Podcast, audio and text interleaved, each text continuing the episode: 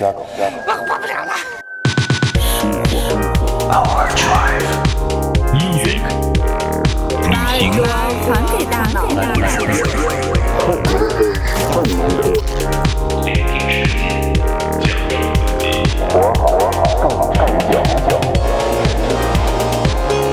This is Overdrive FM.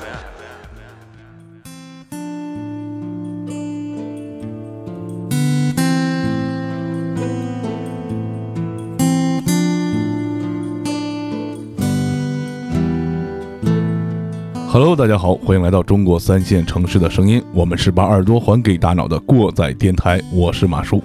我是你们的鸡爷，我是丁丁，听到这么沉闷的音乐响起啊，今天我们要进入新的我们的梦的系列，到梦几梦七了是吧？梦七，最近大家工作压力啊，生活压力都可能都比较大，嗯。然后我们收到听众的投稿，也投了两个非常压力大的梦，对，哎，回头讲完了再念叨念叨。马叔呢，最近也做了一个奇怪的梦，而且特别长，这次记着起来了，把梦也写下来了，一会儿也给大家分享一下。嗯，首先非常感谢我们的听众无头女士，这个真是一个人撑起了整 整整期节目。不不是整整个系列，啊整个系列，对对对对。数他投稿投的多，对对，不仅梦多，而且留言事儿也挺麻烦，感觉对对对对。挺累。改天可以给咱写封信，然后证明一下你是人。类。是一个神秘的力量在帮助过载电台，是吧？对对对对对，非常感谢啊！他每次发邮件内容都比较比较多，而且透露了他自己对我们电台的喜爱。嗯，这次还是一样啊，就在他前两天的这个投稿里面，他开头是这么写的：开头还是先给主播们问好，时间过得真快啊，还有不到三个月，今年就翻篇了。哎，最近一直在工作，没时间做别的，听过载已经成为了我上班中唯一的一点点娱乐活动了。嗯，关于今天这个梦，是很久之前做的了，一直没有想起来。今天不知道怎么着，灵光一现，完全出现在我的脑海里，嗯哈哈哈。这一看就是打的字儿。哎，对，嗯，还跟之前一样，有我们的午夜情郎丁丁，把他这个深夜的梦给大家回忆起来。本来挺严肃的一个事儿。嗯，我们给第一个梦起名叫做“地铁二零二零”。他这个梦是这样开始的：梦中我去坐地铁，这个地铁本身就不一般。虽然地铁车厢的门也是向两侧滑动开启的，但是开口设置的非常的狭窄，而且开启的时间非常短，大概只有两三秒钟的时间。关键是两个滑动门接碰的门缝并不是橡胶封条的，而是钢制的链锯齿这样一个形状的，看起来闪着寒光，非常锋利。门相向关上的时候呢，会有一种刺耳的锯齿摩擦的声音。大家可以想象一下，这是非常危险的一个设置。而梦中的这个场景的画面是异常恐怖的，是这样的：赶地铁的人呢，必须赶紧进到门里，晚一步，剩在车厢外的身体这一部分就会被锋利的锯齿绞掉。就在这时候，刚刚观察完车门的我，发现后车区包括我在内，已经有很多人挤在一起了，而且所有人都想要赶上这班地铁。列车停稳的那一刹那呢，车门就伴随着刺耳的声音打开了。所有人都疯了一样的往车上挤。我旁边的乘客真的有被绞死的，而且还溅了我一身血。看着那门上还带着肉，我害怕极了。但是梦里就是这样无厘头，我也觉得自己必须要进车厢。后来我深吸一口气，加了助跑进去了。可能主角光环的作用，我人没事儿。回过头望向窗户，全是血淋淋的肉渣在玻璃上滑落。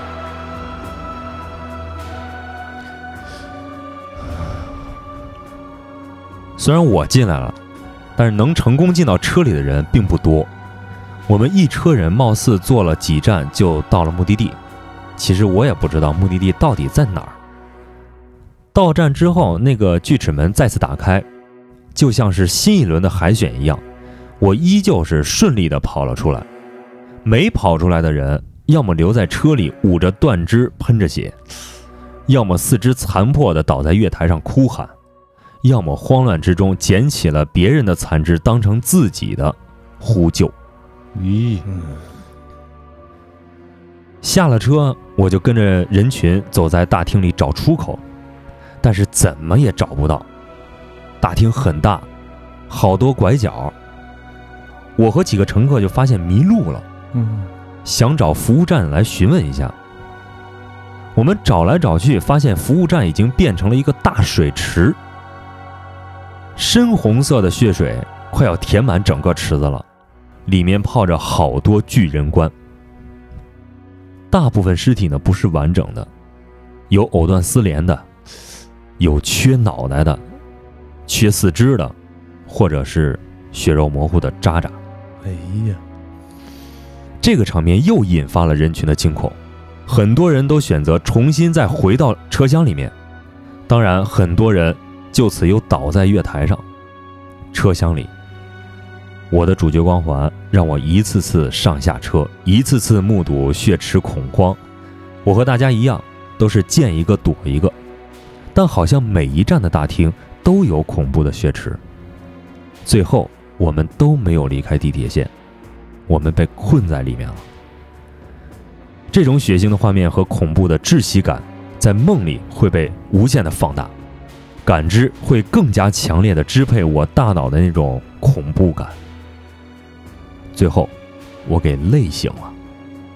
哎，这个梦我们讲出来，都不知道能不能过审。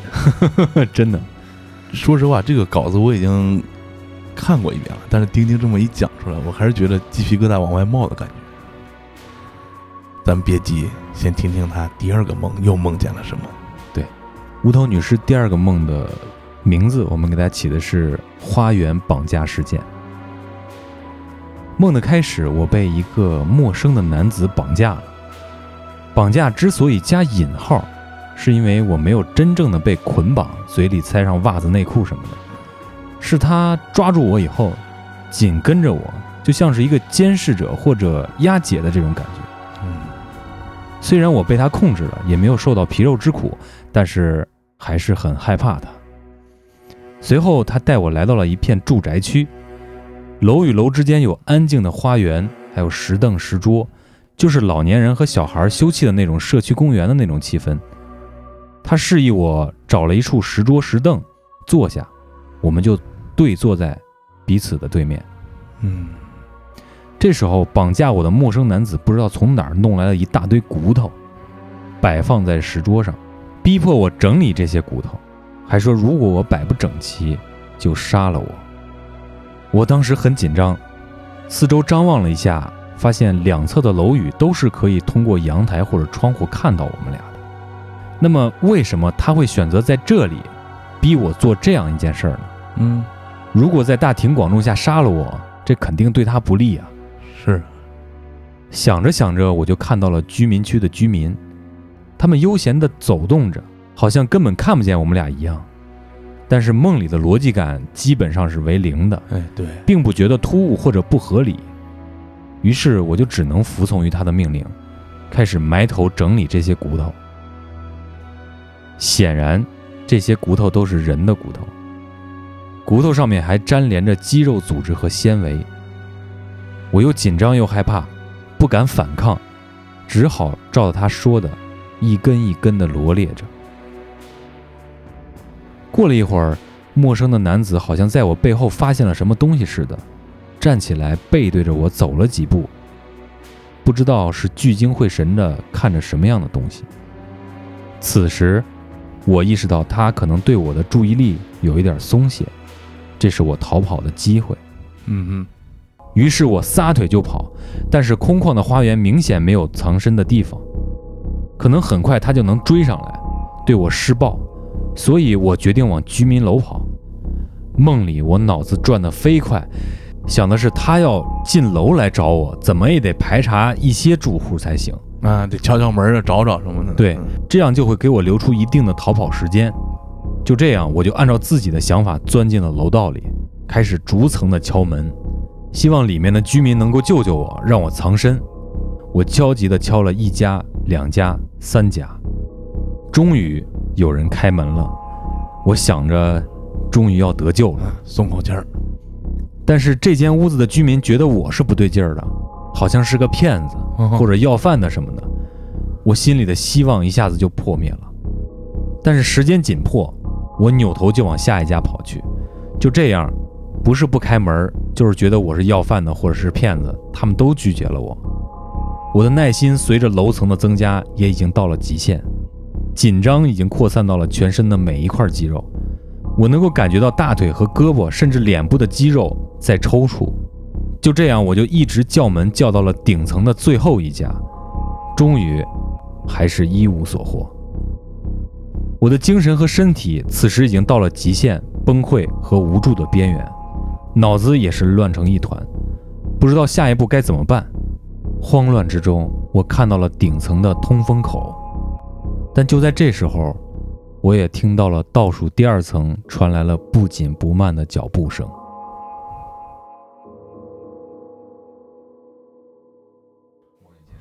这梦就到这儿了。嗯这两个梦是他之前做的，但是最近想起来了。嗯，这不容易。那为什么会想起来啊？嗯很有可能是现在面临的跟之前差不多的处境，哦，所以想起了。我们把他两个梦合起来看啊，虽然感觉场景不同，发生的事情也不同，但是应该是在一个环境当中给他产生的这种压力。嗯首先，第一，大家都要去赶一个地铁，嗯能上去的人很少，能从地铁下去的人也很少。每一站都会有伤亡，血肉模糊的，很恐怖，精神压力很大。嗯这就像什么？你有一个迫切需要你完成的任务，但是其他人也在做这个任务，谁能完成，谁就能留下来；谁完不成，谁就变成了残肢断臂。很可能在你做这个梦的那一段时间，或者你回想起来你这个梦的这段时间，你可能有什么工作有任务给你的压力特别大，嗯，对，有种紧迫的赶时间的那种感觉，嗯让你有这个梦做出来了。就感觉这个梦是生活艺术的升华。哎第二个梦我觉得跟工作也也有关系。哎，对，第二个梦是更深入一点，因为就是而且更具体一点。对，就是相当于什么？就是你的工作压力已经到了一定程度的时候，你已经没有在工作上的那种意愿了，你已经想逃出去了，对，但是你逃不出去的那种感觉。就好像有一个你特别不喜欢的领导，他好像也不喜欢你，给你安排了一个你特别不想干的任务，但是你完不成，领导就得给你下招。你一再拖，一再拖，一再拖，发现你已经没有再把这个事儿拖下去的退路了。对，嗯这是两层，第一个还是就是面对压力之中，嗯，第二个已经开始要逃避压力了。嗯对对对对对，写梦中梦到了一个过程。嗯说明这个无头女尸心理建设能力挺强。然后嗯，对，没事自己做个梦，给自己这个排解一下内心世界这个反映一下。嗯不都说这个弗洛伊德这块儿说的是梦是现实世界的一个映射嘛？是吧？啊，其实我们仨最近压力也就特别大，嗯就是各方面的压力也都集于一身了。嗯，但是我好像还没做梦，因为累的实在呛不了，没劲儿做梦了，没劲儿做梦。马叔前两天做一个梦啊，一会儿也给大家讲讲。先说这无头女士这两个梦，做这样的梦，然后你又现在回想起来了，你应该尝试，一是在工作上有一些积极一点的应对，不要去逃避或者是去排斥它，对，迎难而上把它给干了，对，或者干脆换一工作得了。啊，这就彻底不干了。对对对对，就是就是像你最后说的那，你就从突门口出去，然后直接跳下去，对对对对对。跳下去就行了。要要不然没辙，要不然你只能还得接着做梦，还得给我们投稿。啊不是，其实这样也行，也行，对对，那我们再次感谢我们的无头女士，其实她在投稿里还给我们发来两个生活当中的小故事啊，嗯也很好玩儿，但是跟我们今天梦的主题不是很相关。嗯，如果有机会以后，其他听众也给我们投一些你生活里边的好玩的趣事啊，或者小故事什么的，我们可以汇总一下，给大家再做一期节目。嗯对，再挖个坑。哎，对对，先挖个坑再说。嗯，嗯，那么接下来咱们来听听马叔最近面对压力是做了一什么样的梦？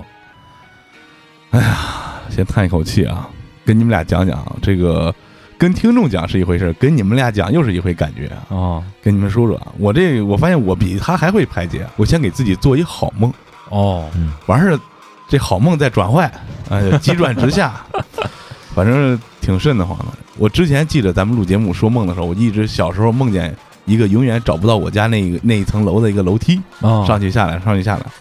但是最近这一年多，可能是一年多，我老梦见我们家有一别墅，哎呦，就是把你这房汇总汇总，我觉得可以换。就是一开始啊，这个梦梦完以后想不起来，但是后来又做这个梦，就感觉这个场景特别熟悉。啊，deja vu，哎，醒了之后就觉得哦，之前可能也梦见过。这个梦里有一些高兴，也有一些纠结。嗯，这个高兴是在哪儿？就是一进到这个梦里，有时候就似曾相识嘛。哎，好像真的在梦里就有这么一个地方，哦挺不错啊，真的真的，布局什么都特别好。嗯对对对，着急在哪儿啊？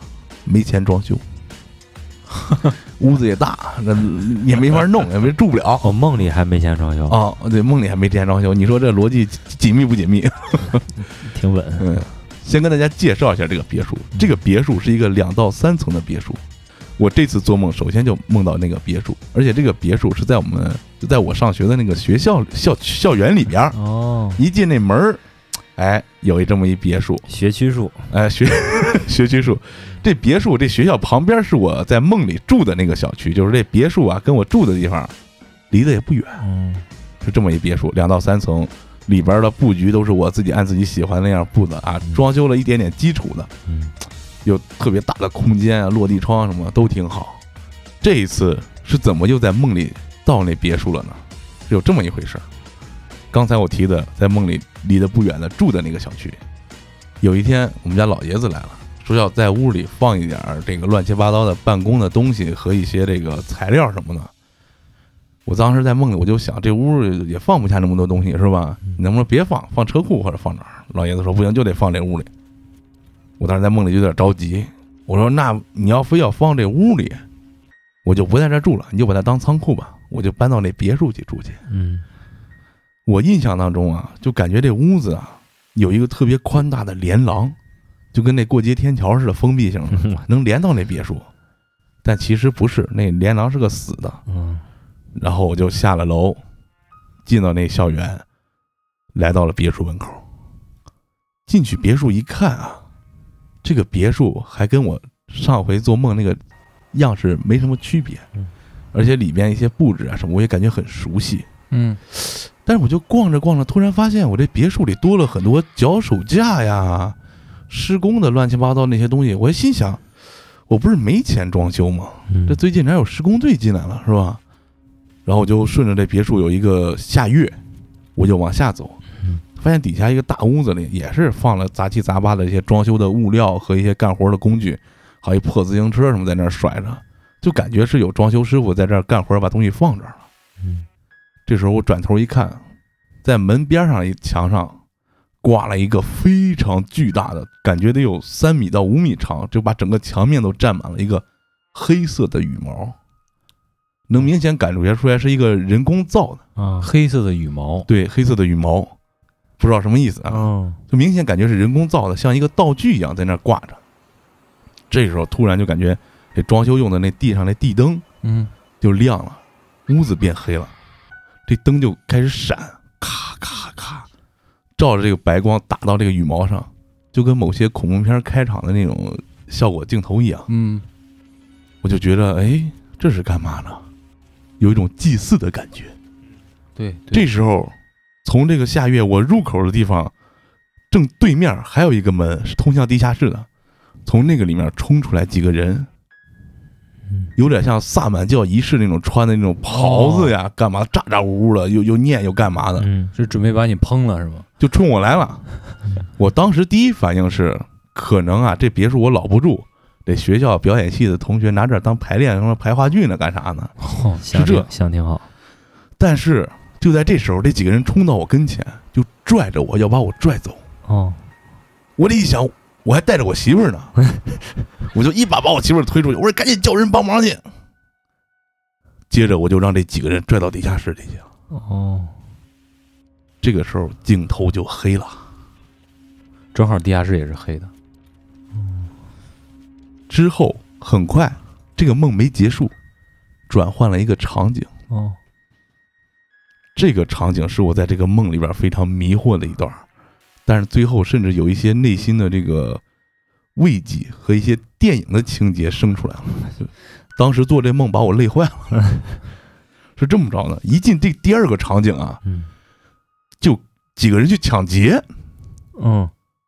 很混乱，不知道为什么。嗯，穿的那种类似于那种上世纪的军装的绿军服那种，哼，江小尼，也不知道是不是咱们做节目做的啊，大概是五六个人，其中有哥俩，还有另外三四个是团伙的成员，冲到一个特别大的商场里面，不知道要抢什么东西，可能就是杀人越货那种感觉吧。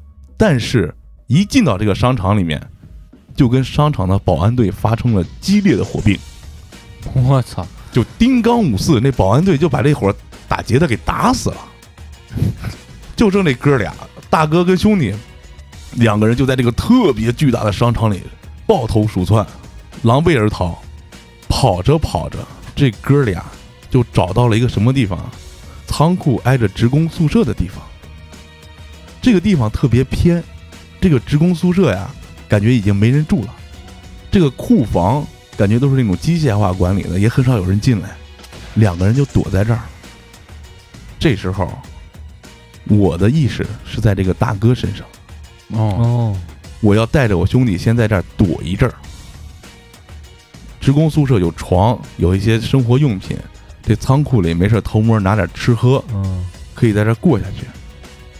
就这么着待了一段时间，这弟弟就不对劲儿了，他越来越不爱说话，而且他在这特别不安，一直想要出去。就有一天，这个弟弟就受不了了。我作为大哥，我不能再看着弟弟这样难受了，我决定带着弟弟从这个仓库里跑出去。嗯从这商场跑到外面。然而，就在我们拐弯抹角跑到商场外边的时候，场景又发生了转变。这个商场外边是个什么东西呢？是一个摩托车的赛道，啊，就感觉啊是一个特别大的这种摩托车绕圈儿的一个赛道。嗯，这个赛道里面围着的是这个商业中心，是这个商场。哦赛道外面是观众啊，什么乱七八糟的，哦，感觉就跟一个专门建了这么一个东西一样。观赏物，哎，一出来，我作为大哥这个人格，我就感觉，哇外边噪音特别大，对嗡嗡的，然后哪儿也看不清楚，特别慌乱。这时候就有一个声音在脑海里一直在响，说你要想出去，你就得跑赢我们。我就感觉旁边出现很多东西，也不是赛摩托，你知道吗？就是赛跑，就开始跑。嗯结果我越使劲儿，跑的就越慢，就开始慢动作慢放了。然后我发现能让我跑得快的方向得拐弯儿，结果就拐拐拐拐拐，越跑越快，又跑回商场里边儿。哦，之后就又体验了一下弟弟的感觉。弟弟是什么感觉？从商场一出来，豁然开朗，就是我刚才说的摩托车赛道，嗯有修摩托的，哒哒哒哒哒哒哒，有那摩托车在赛道上跑的，嗷嗷嗷还有一些人声嘈杂。这弟弟感觉倍儿爽，赶紧抢一摩托跟我哥跑。然后弟弟骑上摩托之后，发现他哥哥在那儿动不了了，嗯他哥哥受惊吓了，在外边这个环境，嗯所以最后弟弟纠结了很久，纠结了很久，拽着他哥哥上了摩托车，又骑回了商场里。哦哦，最后一个场景是什么样的啊？这弟弟发现他哥哥可能受不了外边，又回来了嘛。嗯，哥哥发现弟弟受不了里边，想法儿找点事儿干嘛。这哥哥就在这个货仓的仓库里面找到一把吉他，嗯就想着给这弟弟弹个歌什么的。嗯结果这哥哥一弹，这弟弟都会唱。后来慢慢可能就感觉啊，这哥俩原来都会玩一些音乐，自己一块玩音乐、唱个歌什么的。嗯就边弹边唱，慢慢慢慢的，弟弟的情绪在这个商场里就放松了，然后他们通过音乐就开始能沟通了。这个这个梦啊，就是到这儿就是这个梦就结束了，啊就是最后给我什么感觉啊？嗯就这哥俩啊进去之后，这弟弟对这种封闭环境嗯，可能有一种幽幽幽闭恐惧，啊或者不太适应，但这哥哥对场外一种嘈杂的、开阔的是个宅男，也有点恐惧有，点社恐是吧？哎，有点那个意思。社恐，结果这哥俩到最后通过音乐，只有音乐才是我的解哎药。，能互相沟通一下，能聊一下子。哎呦，我天，这个梦把我做的累的呀！醒了之后猛一下没想起来，但是回了回盹儿。这闲者时间的时候想起来了，我就赶紧拿手机噼啪噼啪，我感觉躺床上十五分钟，把这整个这么长一大段我都记下来了，累坏了。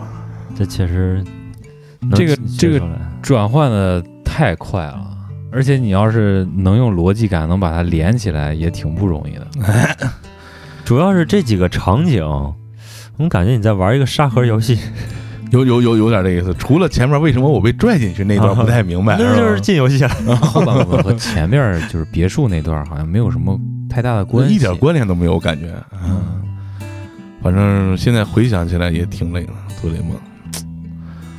哎呀，我那大别墅在哪儿 回头还得梦里找找去。这这如果说咱们就硬给他分析一下的话，就应该是，可能你是被一个外力拉到一种压力的环境里面。也有可能，但是没准是通过沟通能解决问题，是吧？自己给自己找一出路。我就想问马叔，那段时间跟同事或者说是跟家人有没有过一些争吵，或者说是嗯不愉快的事情？可能会有但是现在想不起来了。啊、我觉着，因为既然咱们了解是吧，马叔是一个非常好，就是能够自我调节的一个人。对，就好多事儿他自己化化，他能化开，他能过得去，那都不是坎儿。呃做这个梦，我觉得就是以另外一种形式，然后在不占用自己工作时间的这个时候，晚上给自己找补找补，把一些事儿想通、想透。反正梦梦梦里咨询师。其实，其实我觉得马叔做这个梦挺让人有感触的，因为好多事儿你在现实生活中你解决不了的事儿，你通过做梦或者通过其他一些途径，你冥想也好，你能把这个事儿给它化开，自己给自己整明白，呃对自己给它整明白。其实每个人都有自己的方法。反正最后最终的方法就是还得是音乐，哎，还还还得是，音乐还得是音乐。你们要也也可能是最近我们节目创作遇到了瓶颈你。们要是这样说，说是还得是音乐，我就觉得这有点扯淡了。但是挺好玩儿。可能是最近做节目，反正也有压力嗯啊。最近不是丁丁没来嘛？对对对对对，没有了丁丁，其实我跟季爷心里贼没底儿。其实刚才他说到那兄弟俩的时候，嗯，我就感觉就特别像我和马叔，就是我是不愿意去外边的，呃，对，马叔是特别喜欢去外边的，就是马叔就是这不愿在家待。啊。可能是那段时间咱俩一直传播节目，然后有对对稿可能有可能啊什么的，有有有有可能，有可能是。这个，对，看来这三角是缺哪角都不行。那是啊，另外一个还是觉得房子不够住。啊，这个不是你一个人的事儿啊，很多人都这样想，那听完这梦，回头大家留言，估计都开始聊房子的事儿了。有可能看看几几线城市的房价。那么听完马叔这个乱七八糟的啊，那个再给大家讲两个慌乱之中有一点温暖存在的梦。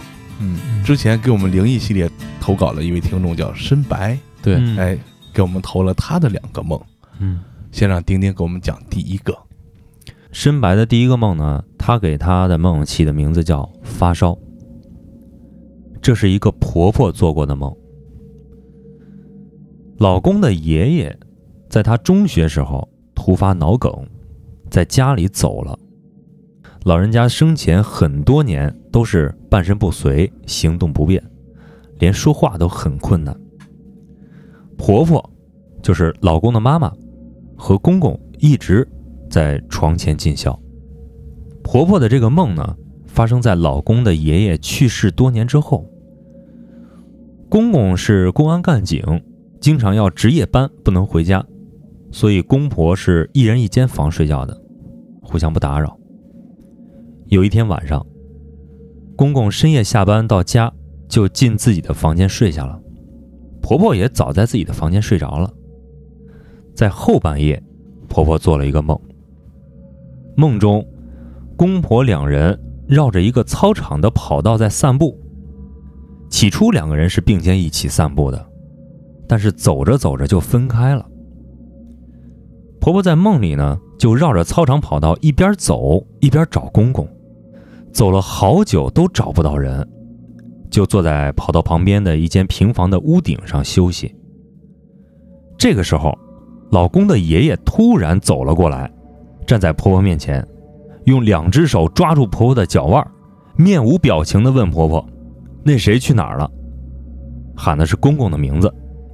婆婆说：“不知道呀，我也在找他。”突然，老公爷爷的两只手瞬间发力，把婆婆从仰面坐在屋顶上，使劲把她翻了个身，变成了趴在屋顶上。我操！我婆婆从梦中惊醒了，就去了公公的房间，发现公公睡得不安稳，一摸额头竟然在发高烧，就马上给喂了药，然后用毛巾冰敷额头来降温，折腾了半宿才睡下。第二天，婆婆发现自己的两个脚腕上有两个发青的手印。这个你投稿给我们放在梦里，是把我们吓了一跳，真是。真是，哎呀，我就头皮有点发麻。我也麻了。对对对，这这个事儿我们不好敞开讲了，就嗯但是可以发现，就是在这种梦之前也听老人说过，嗯，对就，类似的这种梦，虽然感觉一听很吓人，但其实有一点亲情的那种温馨在里面。嗯对，那么咱们还是接下来进入第二个梦吧。他为这个梦也起了一个名字，叫做“我是来接你的 这个也挺瘆得慌。”。这是很多年前的一个梦，至今记忆犹新。梦里是夜晚，我和一个陌生男人并肩走在一条石板路上，石板路大概有两车道那么宽的样子，路很长很长，是一个缓慢的下坡，尽头好似一片平坦的盆地，矗立着一座高大的摩天轮，有灯光亮起，可以隐约看到每个吊箱里都有人安静木讷的静坐着的黑影。摩天轮下面还有很多人排长队在等待坐进这个吊箱。我们的穿着打扮好像是明清的服饰和发型，能感受到自己的纱裙在微微随着步履摆动，腰间好像还佩戴着什么配饰晃来晃去。这应该是刚参加完 cosplay。石板路两边有星星点点的微弱灯光，好像是小贩在叫卖着什么东西，但是全然听不到他们叫卖的声音。梦里很安静，梦的起初很平静安宁的感觉，感觉身边这个男人似乎是我比较信赖的一个人。我紧跟在他身后走在石板路上，他偶尔回头确认一下我是否还在他身后跟着，但是我们并没有交谈，我就一直跟着他往前走。渐渐的，走在石板路上的人就越来越多，大家都井然有序地向着摩天轮的方向慢慢地走，没有人交谈，没有人有多余的肢体动作，就只是一个方向往前看和往前走。只有身边的这个男人偶尔会稍稍歪过头看我一眼，确定我还跟着他，然后他就转过头继续向摩天轮的方向走。梦里没有任何人向我们相反的方向走。所有走在石板路上的人都静静地向摩天轮的方向走，而石板路两旁的人似乎也都身着着明清的服饰，好似夜市上的小贩和客人。有人在叫卖，有人在交谈，甚至还有人在弹琴，但是我什么声音也听不到，好像一部默片。这画面就好像石板路上的一切和石板路尽头的摩天轮都是黑白和消音的，而石板路两旁的一切。都是有颜色，而且很生动、有声音的。虽然我在梦里是听不到，嗯，就这么默默地往摩天轮走了很久，没有人告诉我要去哪儿。我很想问问带着我的这个男人，但是他好像听不到我在说话。虽然我用尽了全力向他呼喊，走了许久，突然，他转过头对我诡异地笑了一下，说：“你想知道我们去哪儿吗？”我很惊讶，他突然回答了我这个问题。原来他能听到我刚才所有的问话，我赶紧点点头，表示想知道答案。他悠悠地说：“我们都死了，我是来接你的。这个梦在我看到就是人越来越多走在这个石板路上的时候，”你就觉得有点不对劲了，是吗？我就已经我就已经能够预测到最后发生什么了。哦 就是说，就肯定是他死了，嗯因为这种梦就跟我之前做的那种梦有点像，就是你在弥留之际，嗯，就那种劲儿的感觉，就是你已经进入到那个状态，其实你的肉身啊或者你灵魂可能还没有达彻底分开，是吧对对对，哦还来过一次濒死体验。哎有点这种感觉。嗯，就这个场景让我想起来一个迪士尼的动画电影，叫《寻梦环游记墨西哥那个主题的是吧？》。，对，就是说的是亡灵节的事儿。哦，嗯，但是那个场景整个给我的感觉是非常暖的嘛。嗯但是这个场景，我们在很多影视剧里面有过这种印象，就是一堆人往前走，嗯没有人回头，嗯好像《新白娘子传奇》里面也有过，就是许仙走奈何桥那一段儿。哦，你说早忘了，跟石板路一挂钩是吧？对对对对，就是就是那一段没有人说话。就深白他给咱投稿这些内容都有点古装戏的感觉，嗯，而且越听越觉得你不是一个古重特别重的人，对对是不是？谁给你量错了呀？我感觉也是，估计是忽悠你钱的。是不是在横店上班？一下把这气氛就给打开了啊！讲完深白这个梦，我就想起来我那发小经常给我们讲那个梦。嗯他说他梦见有一回干什么呀？我们几个酒友，嗯呃基爷都见过啊，戳爷还有那谁，我们嗯，有一回干嘛事儿呢？穿越了，哦哦，穿越到古代了，这是梦啊嗯，穿越到古代了，然后就逛集市，就玩儿买东西，看这挺有意思，看那挺有意思。嗯，这会儿就来一破桑塔纳，就咔就杀在这古代集市上了，说你们还不走，赶紧走，赶紧上车走。要干城管的是吗？不是说让我们，哦，然后我们就赶紧上车就开走了，嗯开了很长一段时间，已经开到现在了。嗯，我那哥们突然想，哎，戳爷人呢？哦你看车上就我们几个没戳爷，嗯赶紧掉头回去找，然后又开开开开开，又回到那个古代的一个场景里，嗯，找到楚爷了，说刚才叫你上车怎么不上啊？楚爷说你们可算来了，我在这等你们好几百年了。这么一个梦，哦，锤爷永远那么后知后觉。我说这这两个跟那佳姐有那种意识穿越的感觉。嗯，但是深白的这个就是更害怕一点，嗯它可以拍成一个恐怖短片的那种，就画面感特别强，嗯，嗯文笔也特别好。对，嗯包括之前给我们投稿的细节罗列，还有那个递进的感觉都特别好。嗯，应该生活当中也是一个非常细心的人。对，嗯嗯，注意观察路上的行人。那么好，非常感谢大家精彩的投稿啊！虽然中间马叔这段有点混乱，但是今天大家的梦都非常的精彩，也希望大家能听到这个节目呢，也多多给我们投稿，把你的一些比较惊奇的、温暖的、慌乱的梦告诉我们，大家一起分享。对，嗯人可以没有梦想，但是不能做梦，不能不做梦。所以说没事做做梦还是挺不错的。嗯，那么进入我们很不错的环节，我们真的很不错。首先还是要感谢我们的金主们吴月莹、熊先生、司徒，在爱发电平台或者过载电台的微店文艺复兴式的当爹包养我们。就在刚刚，我们把你们三位本月亲爹的凑的一百五十大洋啊，花了吃了顿饭，是加鸡腿了算是啊，弄点水饺。估计大家能听出来，本期节目我们仨特别有劲儿啊，所以说如果你也想晋级金主妈妈或者金主爸爸，可以在爱发电平台文艺复兴式的包养我们，也可以关注微信公众账号“过载电台”的全拼，进入我们的微店购买金主称号，或者购买我们唯一官方周边嗯。过载超级杯。哎，好，来我们来看留言。嗯。那第一位应该是马叔的一个同事啊，啊，人之初孕哺育支持中心在二百一十一期形式主义还是职场 PUA 留言说，你讲的不够客观，片面了啊，这主要指马术啊。啊。我觉得适当的焦虑会促进自我成长，知道自己不知道的，会让我们愿意踮踮脚，让生活发生一些改变，而不是只愿意待在舒适圈里。有些事儿出发点是好的，但是走着走着就偏了，原因在哪儿呢？任何事情或者经历都有其存在的意义，取其精华，去其糟粕，就看参与其中的人能自己收获什么吧。嗯这同事非常正能量。嗯嗯，最近我们交流的也交流了啊，线下听完节目跟我说了说自己的想法。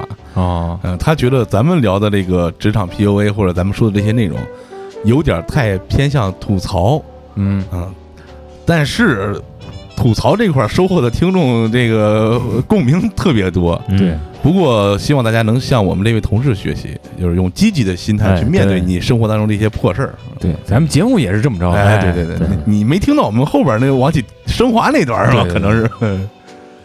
来，下一位马拉阿晶，在二百一十六期白岩沟战役留言说：“棒，主播都是正经学位人，节目质量高。不是什么正经学问人啊，嗯也不是什么正经人，对，错误非常多，哎欢迎指正啊，欢迎指正，欢迎指正，真是。下位朋友悟空在二百二十期月下二零二零再见留言说：“福禄寿真是招人烦，以前以别的形式、别的名字参加过不少选秀节目，组合是个土的掉渣儿的名字，但是一直都没火。这次让摩登看上了，换个法子一包装。他们来这节目之前，从未在 Live House 里看见过。这个就不过多评价啊，就网上说的，其实我看了一点花絮啊，就是人家已经把豆瓣卸载了。资本嘛，资本嗯，不过人家那乐器一般拿不到 live house 去，你那音响也架不住。是。下位听众土耳其 Chison 在一百三十五期过载零一志留言说：“喝大了更容易着，神志不清的时候阳气最弱。呃，马叔要这个自省一下关于这个问题，是吧？下一位听众 Sky Studio，这是天空录音棚是吧？”嗯，对，在我们的二百二十三期在三线城市玩乐队这个画家乐队专访当中留言说，这支乐队确实牛逼。我怀我怀疑，对对，我跟马叔一样，怀疑你是这乐队的制作人。谢老师没准儿对对对，下位听众三个小猫咪的表情，在二百一十一期异常事件备忘录一留言说：“主播声音好好听，今天正式入坑了。亡羊补牢，为时不晚。欢迎你在这个坑里待的越来越舒服。肯定会。哎，二百多期，慢慢往外爬吧。嗯，下位听众铁蛋儿在二百二十二期轻松绿日中留言说：“曾以为我是风，后来发现只是随风飘摇的草。感谢过载电台，让我记起年少轻狂与不羁，鸡皮疙瘩满满的一期。加油，牛逼！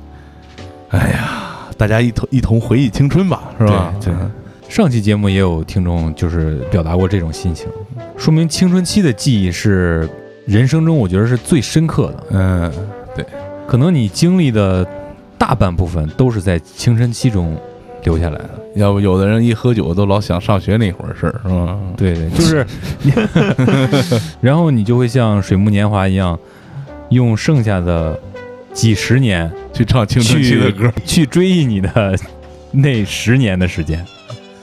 够了，够了。关键是人家能有那十年可以追忆。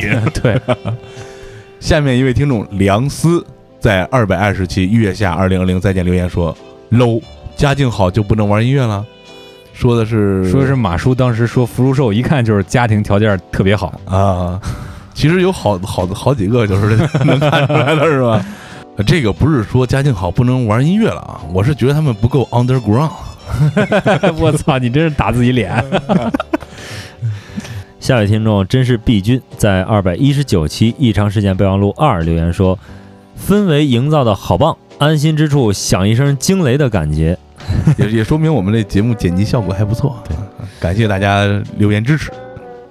通过这两期节目发现啊，这个音乐节目虽然大家都很喜欢，但是留言的还是有点少。嗯，呃，可能是玩音乐的都喜欢听，不喜欢说。不过也是希望大家能够多多参与进来啊，跟我们留言互怼也行啊，对，就是挑出我们的毛病啊，指出我们的不足，然后互相交个朋友也互相交个朋友，发表发表你的观点，看有没有同好之人或者同恨之人，啊？对对，因为只有交了朋友，我们才好意思黑你点钱。哎，对对对对，嗯，咱也玩玩 E 这块儿是吧？那么除了给我们留言、点赞、关注，也不要忘了我们的进群方式，在我们的公众号“过载电台”的全拼。另外还可以关注我们的微博“过载电台六六六”，更欢迎您在爱发电平台和我们的微店购买我们的金主称号，成为我们的金主爸爸妈妈。强行当爹，可能还有很多刚刚加入到过载的听众还不知道我们正在征稿，在这里再给大家说一下，我们目前对神秘体验、灵异经历、令人慌乱和感动的梦，还有你现在遇到的一些心理问题或者情绪问题，都在进行征稿，大家可以给我们写邮件，发送到过载电台 at sina 点 com。好，那我们本期节目到这就结束了，感谢大家持续的关注支持。让我们下期节目再见。我们是中国三线城市的声音，把耳朵还给大脑的过载电台。我是马叔，我是你们的鸡爷，我是丁丁，呃，就这吧。拜拜。拜拜。